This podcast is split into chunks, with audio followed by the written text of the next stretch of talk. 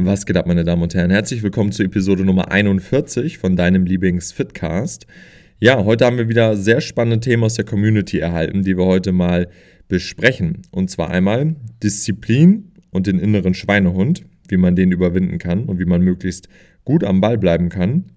Dann, wie man mit Rückschlägen umgeht und wie kann man zwei Sportarten miteinander kombinieren auf möglichst hohem Level. In dem konkreten Beispiel der Frage, Radrennsport in Kombination mit dem Gym zum Beispiel. Das lässt sich aber dann auf eigentlich alle Sportarten runterbrechen. Das machen wir dann am Ende einmal. Fangen wir einmal an mit Disziplin und dem inneren Schweinehund. Also, der innere Schweinehund ist ja am Ende des Tages nichts anderes, als dass wir etwas oder dass uns etwas sehr schwer fällt zu machen, obwohl wir eigentlich wissen, dass wir es machen sollten. Also zum Beispiel morgens früh aufstehen und direkt zum Sport, weil anders passt es nicht in unseren Alltag. Da ist der innere Schweinehund natürlich hoch, zwei Stunden früher aufzustehen. Und dieser innere Schweinehund, der kann, ich sag mal, beseitigt werden über Zeit, indem man Disziplin an den Tag legt und Gewohnheiten etabliert. Das Ziel ist es, dass du im Prinzip alle Hürden in deinem Alltag so einfach wie möglich werden lässt. Das heißt, du möchtest im Prinzip Reibung reduzieren bei allem, was du machst. Umso weniger Reibung etwas erzeugt, umso einfacher fällt dir das. Zum Beispiel Zähne putzen. Du putzt dir jeden Abend die Zähne, jeden Morgen die Zähne, weil du weißt, wenn du das nicht machst, dann fallen dir irgendwann die Zähne aus. So, das ist einfach ein No-Brainer. Ne? Du putzt deine Zähne. Und ähm, der Reibungswiderstand oder die, die, äh, der Schweinehund, das zu machen, der ist sehr gering. Wenn du vielleicht morgens um drei irgendwie mal nach Hause kommst, dann ist der Schweinehund vielleicht doch sehr hoch und du skippst Zähneputzen und gehst direkt ins Bett. So. Und genau das wollen wir im Prinzip vermeiden. Und genau dieses Szenario ist halt bei vielen Leuten bei anderen Themen. Zum Beispiel morgens aufstehen und dann zum Sport. Da müssen wir einfach Routinen entwickeln, die dir das Ganze sehr, sehr leicht machen. Zum Beispiel rechtzeitig ins Bett gehen. Dann ist es kein Problem für dich, morgens um fünf oder um sechs aufzustehen. Wenn du völlig übermüdet morgens aufstehst, dann ist es natürlich ein Krampf und dann ist es auch nicht nachhaltig. Genauso könntest du vielleicht doch irgendwie auch abends das Training einbauen mit geringerer Reibung. Ähm, oder auch was die Ernährung angeht. Ne? Das ist ein Riesenthema. Wenn du irgendwo unterwegs bist und du bist nicht vorbereitet, dann ist es natürlich abends schwieriger, wenn du nach Hause kommst und jetzt noch was kochen musst. Nach einem langen Arbeitstag, nach dem Sport und so weiter. Jetzt noch mal eine halbe, dreiviertel Stunde in die Küche, hat keiner Bock drauf. Wenn du aber vorbereitet bist und du hast deine Mahlzeiten zum Beispiel alle dabei gehabt tagsüber oder du bist so weit, dass du halt auch genau weißt, okay, ich habe jetzt noch Sachen zu Hause, da brauche ich eine Minute, um das zuzubereiten, ähm, oder du hast noch irgendwas von gestern zu Hause stehen, dann ist der Reibungswiderstand super gering. Dann musst du dir nichts bestellen, dann musst du kein Bullshit essen, du musst die Mahlzeit nicht skippen, weil du hast die perfekte Mahlzeit bei dir zu Hause, bei dir auf der Arbeit. Die kannst du einfach essen. Es gibt keinen Grund, warum du jetzt zum Dönerladen laufen musst oder irgendwas bestellen musst, weil du die Reibung reduziert hast. Du hast einfach das, was du machen kannst, schon dabei. Du hast deine Sporttasche schon im Auto, du hast die Sachen schon gepackt. Du hast morgens nicht nochmal extra Zeit, ähm, das alles zu packen. Du hast es schon am Vorabend gemacht. Du machst alles dir so leicht wie nur möglich. Ähm, und das sorgt dann einfach dafür, dass diese Sachen über Zeit vom inneren Schweinehund-Aspekt her leichter werden. Also der innere Schweinehund wird kleiner, weil die Reibung kleiner wird. Und das musst du versuchen, bei allen Hindernissen, die dir im Weg stehen, zu machen die dafür sorgen, dass du dich nicht zu irgendwas überwinden kannst. Warum kannst du dich nicht überwinden? Der Aufwand dahinter, der muss minimiert werden. Und ähm, da ist am Anfang Disziplin vonnöten. Und wenn du diese Disziplin an den Tag legen kannst, über einen, ich sag mal, kürzeren Zeitraum von vielleicht zwei, drei Wochen, dann bauen sich diese Gewohnheiten auf und diese Reibungspunkte verschwinden irgendwann. Und aller Anfang ist immer schwer. Immer wenn man irgendwas Neues etablieren will, dann muss man sich da so ein bisschen zu aufraffen. Aber wenn du das dann geschafft hast, dann läuft es. Dann ist es eine Gewohnheit, dann ist die Reibung reduziert und dann kannst du es einfach abspulen wie dein Zähneputzen. Disziplin ist halt die Kunst, das zu machen, was getan werden muss, unabhängig davon, wie du dich fühlst. Und das ist halt am Anfang das, das Schwierige für die allermeisten Personen, weil es halt doch den meisten schwierig fällt, das zu tun, was getan werden muss, egal wie man sich fühlt. Ganz egal, ob du dich gut fühlst, ob du dich schlecht fühlst, ob du müde bist, ob irgendwas in deiner Familie passiert ist, du machst das, was getan werden muss. No matter what. Alles, was in deinem Leben sonst so passiert, hat ja keinen Einfluss im Prinzip auf die Arbeit, die erledigt werden muss. Die Arbeit muss erledigt werden. Egal wie du dich fühlst, egal was ist. Du musst das tun, was getan werden muss. Ganz easy. Und wenn du dieses Mindset verinnerlichst, dann ähm, kann dich eigentlich auch nichts aufhalten. So. Egal, ob du müde bist, traurig bist, ähm, weiß ich nicht, sonst irgendwas passiert ist, du machst einfach das, was du auch an einem perfekten Tag gemacht hättest. An dem schlimmsten Tag machst du das gleiche wie am besten Tag, unabhängig von deiner Gefühlslage. Und dann kann dich eigentlich nichts stoppen. Genau, dann einmal zum nächsten Thema. Rückschläge, vor allem natürlich Rückschläge im Sport. Wie gehe ich damit um?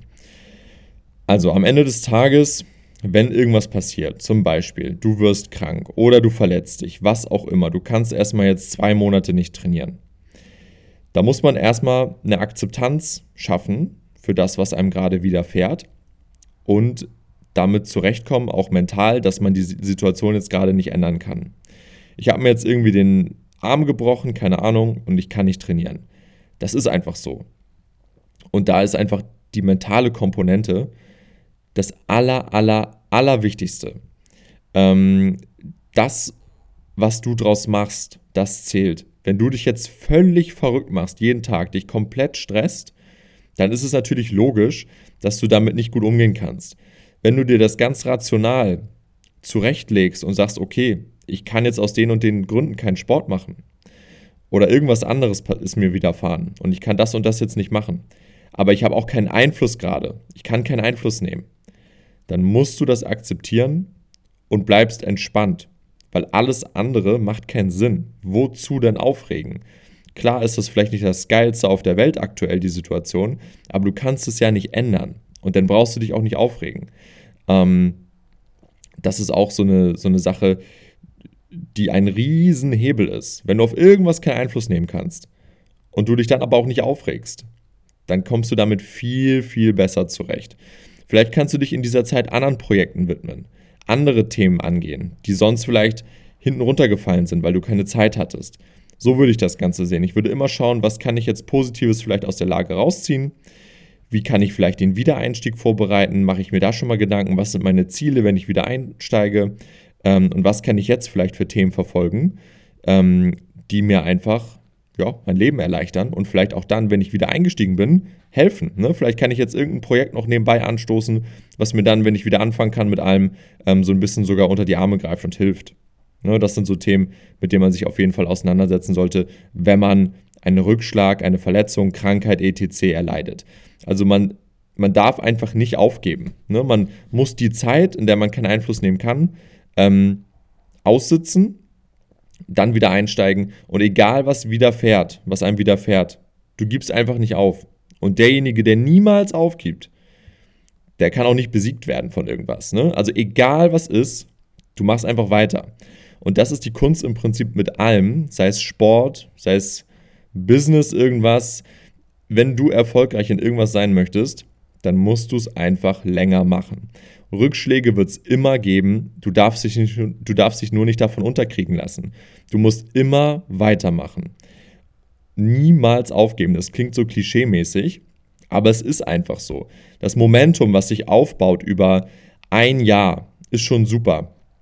Aber das Momentum, was sich aufbaut über 5, 10, 15, 20 Jahre, ist gigantisch. Und wenn du während 20 Jahren niemals aufgibst, egal in welchem Feld, dann bist du da eigentlich wahrscheinlich mit an der Spitze der Welt, wenn du da wirklich dich rein dedicatest und alles gibst.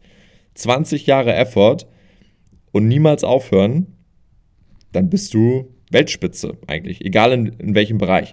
Aber diese Zeithorizonte werden halt von den aller, allermeisten Leuten nicht verfolgt und können auch irgendwie nicht verfolgt werden, weil es einfach zu lang ist. Ja, ich will jetzt in drei Wochen Diäten. Ich will jetzt in einem Monat anfangen mit Sport. Und dann höre ich nach drei Monaten wieder auf. Aber wie wär's denn mal mit 20 Jahren? Nonstop. So, dann bist du an der Weltspitze. Und das gilt auch fürs Geschäft, das gilt für alles im Prinzip.